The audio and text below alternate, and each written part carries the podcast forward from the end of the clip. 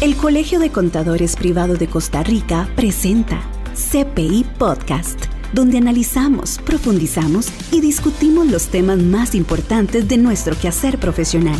Conéctese ahora y aprendamos juntos.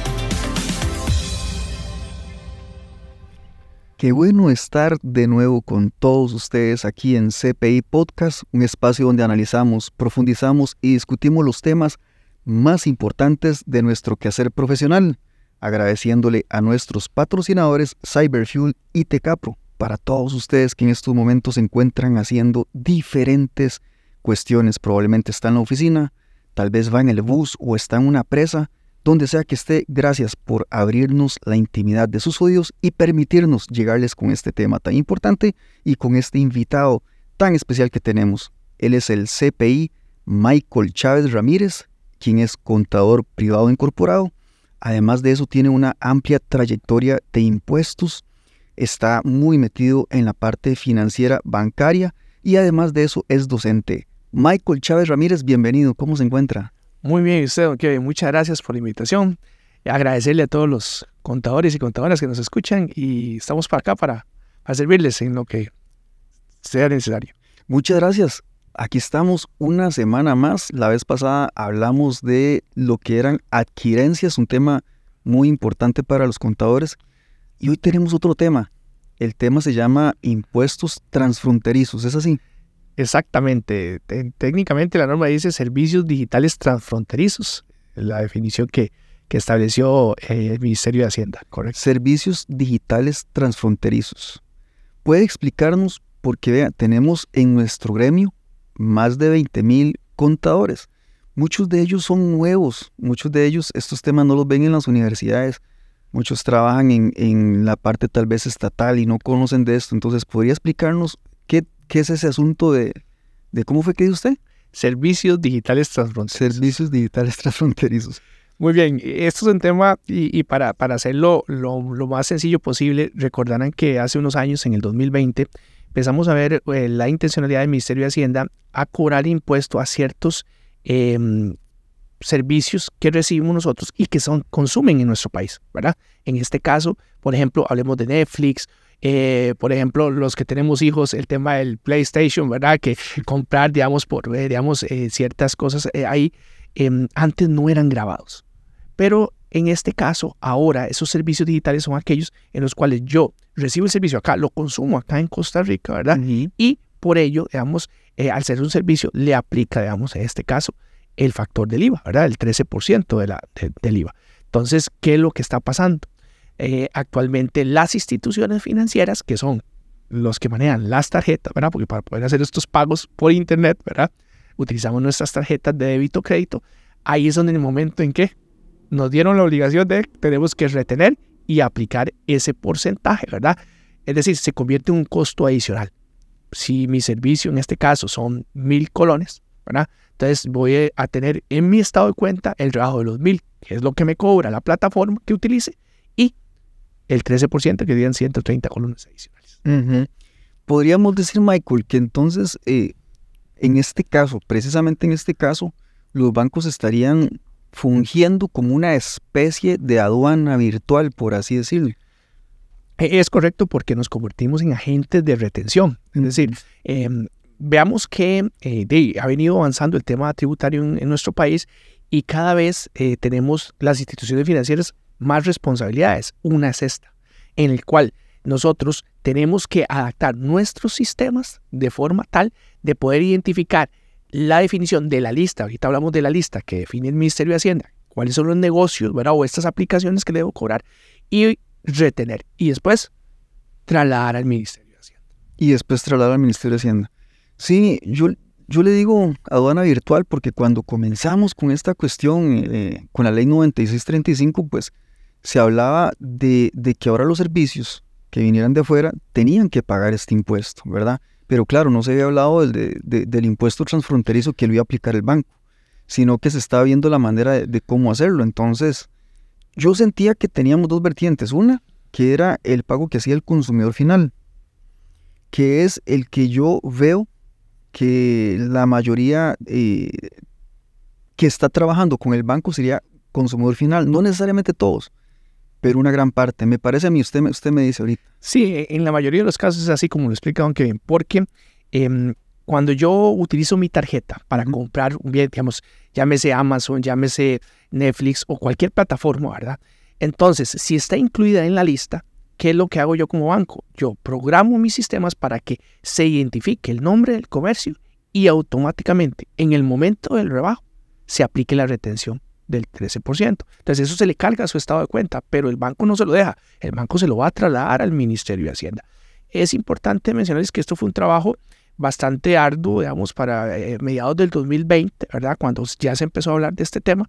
Esto salió hasta octubre del 2020, pero ¿por qué? Porque conllevó adaptaciones a los sistemas. Y aquí algo interesante, si le metemos el tema comercial, las marcas, llámese Visa, Mastercard, las, digamos, de tarjetas, exigen ciertos tiempos de respuesta. Entonces, nuestros, ¿verdad? Nuestros sistemas tienen que tener la capacidad de ir a leer estos nombres, ¿verdad? Esta lista, ¿verdad? Por eso es que la lista inicial fue muy pequeña. Ahorita hablamos de Ahorita vamos a hablar de esa lista, pero ¿por qué? Porque el proceso de ir a comprobar esto se hace eh, de, en milisegundos, para decirlo de alguna forma. Correcto. Y bueno, y está la otra parte, que es las empresas que compran servicios que tal vez no están en esta lista y nadie se da cuenta, pero que ellos mismos tienen que autocancelar ese impuesto y que si ese impuesto, que es el IVA, eh, lo utiliza en operaciones que son eh, grabadas, por así decirlo, y que son necesarias y pertinentes, pues lo podría utilizar como un crédito a la misma vez. Entonces casi que es una, eh, es una, una, información que hacemos, un, un neteo ahí para, para informar sobre eso. Correcto. Correcto, es decir, el, proceso de ventas normales que tiene una, una, empresa comercial y tiene este tipo de gastos, ¿verdad? Entonces esto es acreditable, ¿verdad? esto, es, esto es acreditable y el, el, cuidado que hay que tener acá es que las empresas, ¿verdad? El, digamos, tienen que eh, validar, digamos, por ejemplo, la semana pasada hablamos del tema de eh, conciliación, ¿verdad? Que nuestros estados de cuenta, ¿verdad? Vengan esos detalles y poder en este caso incorporarnos a, nuestros, a nuestras declaraciones internas. Correcto, y, bueno, en el mejor de los casos lo puede acreditar, acreditar, en otros incluso tiene que aplicarle la prorata, pero bueno, ya eso, es, ya es otro tema ahí, ¿verdad? Pero bueno, ya regresando entonces, regresando entonces, me acuerdo que en esos momentos hablaban mucho, y todavía hablaban mucho de la inversión del sujeto pasivo, que era casualmente eso, eh, el, sujeto pasivo trabajar como si fuese una, una especie de aduana y hacer uno mismo el trabajo de presentarle tributación y pagarle estos impuestos. Estamos analizando temas, discutiendo y llegando a puntos de acuerdo. CPI Podcast, una herramienta alternativa de nuestra comunicación.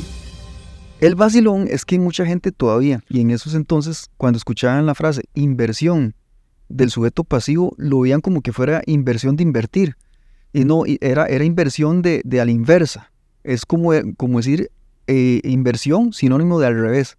Pero bueno, eso era, era nada más un, una cosita ahí que, es importante que, ustedes, estimados colegiados y, empresarios que están escuchando, cuando escuchen hablar de esto, de la inversión del sujeto pasivo, entiendan que es también de este tema. Bueno, dicho eso, ahora pasemos a hablar de, las listas. ¿Cómo, cómo, ha evolucionado la lista?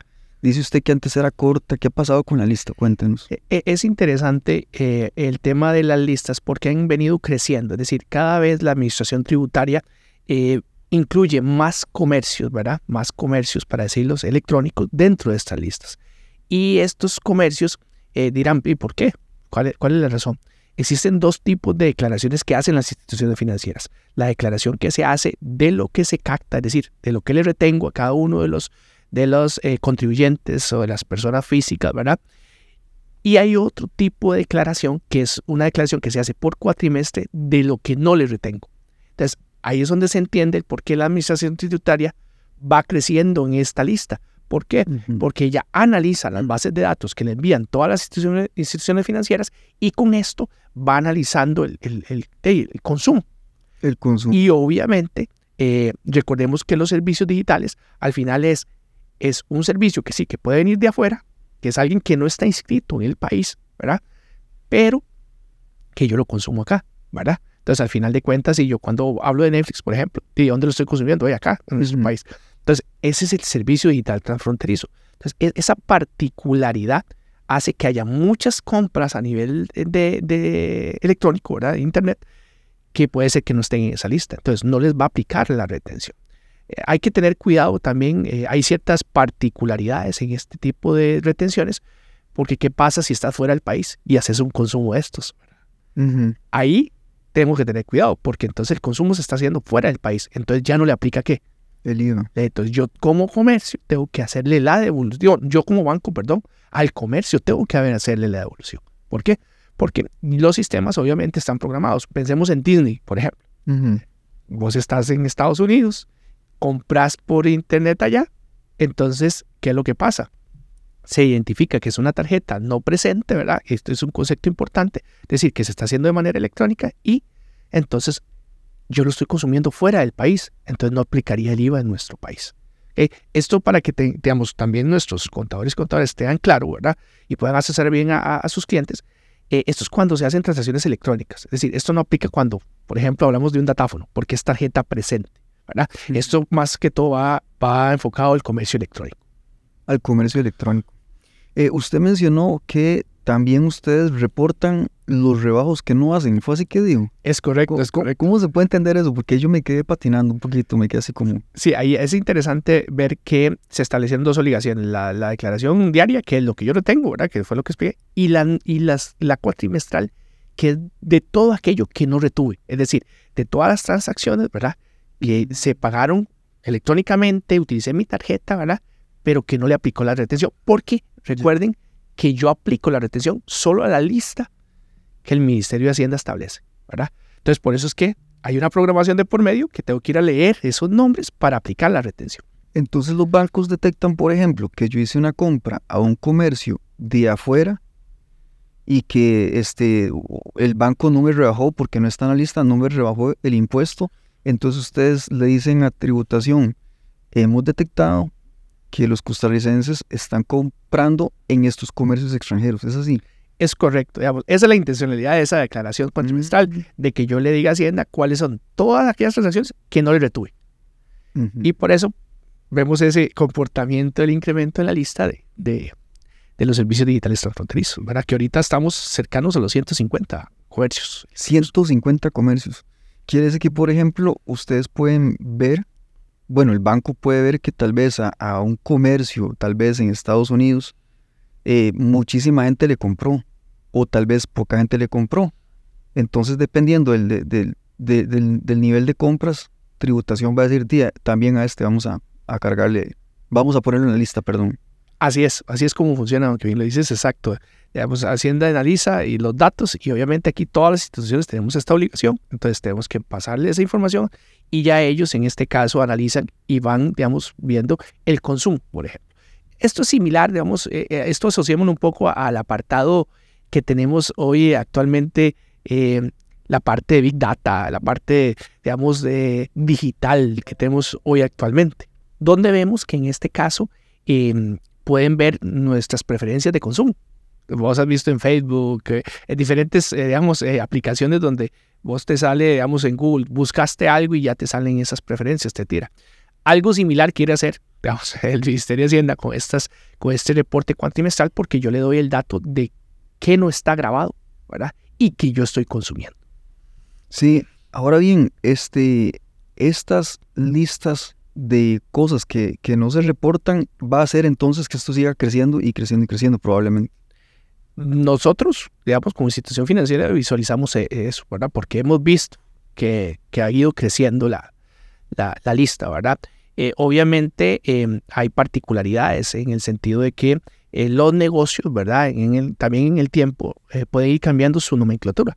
Entonces, obviamente, por temas de programación, yo voy a ir a leer lo que la lista dice. Entonces no está mal ver que los negocios cambien de nomenclatura, entonces eh, vaya a darse una situación en la cual ya no aparezca en la lista, entonces ya después ves en ese reporte, ay, ya están consumiendo más de esto. Entonces llegas en este caso a meterlo en la lista. Está escuchando lo más actual, la información y tendencia de los mercados en CPI Podcast.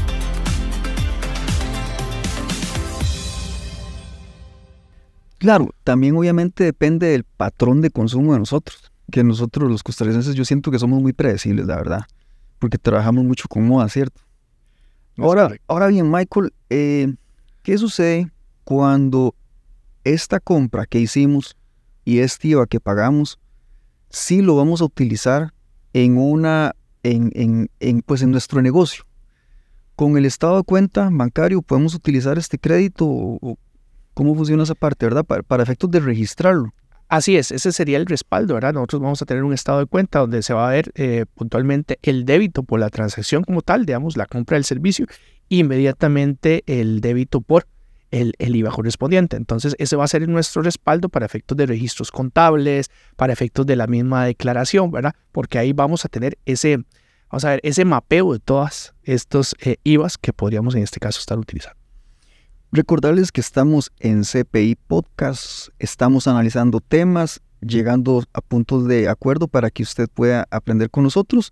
CPI Podcast es una herramienta alternativa de nuestra comunicación. Agradeciéndole a los patrocinadores Cyberfuel y Tecapro, estamos por acá con el CPI Michael Chávez Ramírez y estábamos hablando entonces de que es importante, estimado colegiado, según acabamos de, de ver, rescatar que si usted está consumiendo algún tipo de estos servicios y está pagando el IVA, que sepa que este puede ser un gasto deducible siempre y cuando usted lo utilice, ¿verdad? Para, para generar ingresos. Y el IVA lo podría utilizar como un crédito fiscal para contrarrestarlo con los IVAs que usted cobra, siempre y cuando, repito, usted lo esté utilizando para, para generar ingresos. Llamémosle llamémosle, pues, este, para que, para que sigan el ejemplo, ya que usted venía hablando de Netflix. Netflix es, es eh, se supone que sí, que es de consumo personal, pero ¿qué tal esas pizzerías que hay por ahí? Que la atracción es poner una película, ¿verdad? Y que la gente pues llegue ahí a, a, consumir y todo el asunto, pues es, es, ahí donde podríamos ver si este, lo está utilizando para, para generar ingresos, ¿verdad? No necesariamente algo es solamente para, para consumo personal. Ahí se la dejamos para que usted lo evalúe. ¿Iba a decir algo? Sí, el, tema, el tema, muchas de esas cosas pueden ser asociadas a temas de ocio, digamos, obviamente, ya temas más personales, pero va a haber casos, y es, clara la ley, digamos, de nuestra, tanto de renta como del IVA, que tiene que estar asociada directamente a nuestra actividad, ¿verdad? Y que apoye la generación de ingresos para nosotros, en este caso, incluirlo como un gasto deducible o como un crédito, en este caso del, del IVA, ¿verdad? eso es muy importante porque es que no vamos a ganar, ¿verdad? Todo lo que hemos, en este caso, pagado y tal vez son temas hasta personales, no ni de la empresa, y en este caso podría llegar a considerarse como un crédito, ahí no aplicaría. Sí, sí, exacto, como por ejemplo plataformas musicales que se utilizan, se pagan, pero se utilizan en bares, restaurantes, gimnasios, son un montón de cosas, o sea, cada, cada quien tiene, tiene su caso. Bueno, de esta forma estamos ya prácticamente terminando el, tema de hoy, que son impuestos transfronterizos. Más bien preguntarle a, a don Michael Chávez Ramírez si hay algo, algo más que quiera acotar sobre ese tema para irnos despidiendo. muy, muy importante tal vez que, que, los contribuyentes, personas físicas, jurídicas, tengan claro que si se diera alguna situación en la cual este, este eh, impuesto no esté siendo, o este servicio, perdón, no esté siendo consumido en el país, ¿verdad? entonces ellos tienen el derecho de ir a hacer el reclamo específicamente, ¿verdad? Y poder recuperar esos, esos, esos fondos cuando, cuando corresponda, ¿verdad? Si no son consumidos dentro del país, ¿verdad? Como el caso que hablamos de Disney, que yo esté allá en Estados Unidos, quiera comprar tiquetes por internet, use mi tarjeta, pero no lo estoy consumiendo en el país, ¿verdad? Entonces, obviamente no debería aplicarle pero por un tema de programación probablemente le hagan la, retención. Entonces lo que tiene que hacer es irse a presentar el reclamo. A la entidad bancaria con la cual trabaja su tarjeta. Es correcto. Me imagino que hay que llenar un formulario y todo, ya, ya todo está preestablecido de cómo funciona. E, es, correcto, digamos, el formulario de la declaración diaria que nosotros presentamos ya tiene establecido el tema de evoluciones, ¿verdad? Entonces lo que se hace es el reclamo formal, ¿verdad? Entonces con base a ese reclamo, nosotros en este caso ya le, le, aplicamos, ¿verdad? Esa, esa, esa devolución. También eh, puede hacerlo directamente ante el Ministerio de Hacienda, ¿verdad? Pero obviamente, digamos, el Ministerio de Hacienda le da esa potestad a las instituciones para que esto sea más ágil, ¿verdad? Y sí, sí, sí reclama la gente. Hay casos en los cuales se han dado situaciones especiales en las cuales no aplicaba y entonces hay que hacer la, la devolución correspondiente. La devolución. Muy bien, ahí queda la invitación. Entonces, de esta forma estamos terminando CPI Podcast, un espacio donde analizamos, profundizamos y discutimos los temas más importantes de nuestro quehacer profesional para todos ustedes con mucho cariño, con mucho esfuerzo. Michael Chávez Ramírez, si gusta, se despide de nuestros queridos colegiados y personas que en estos momentos nos están escuchando.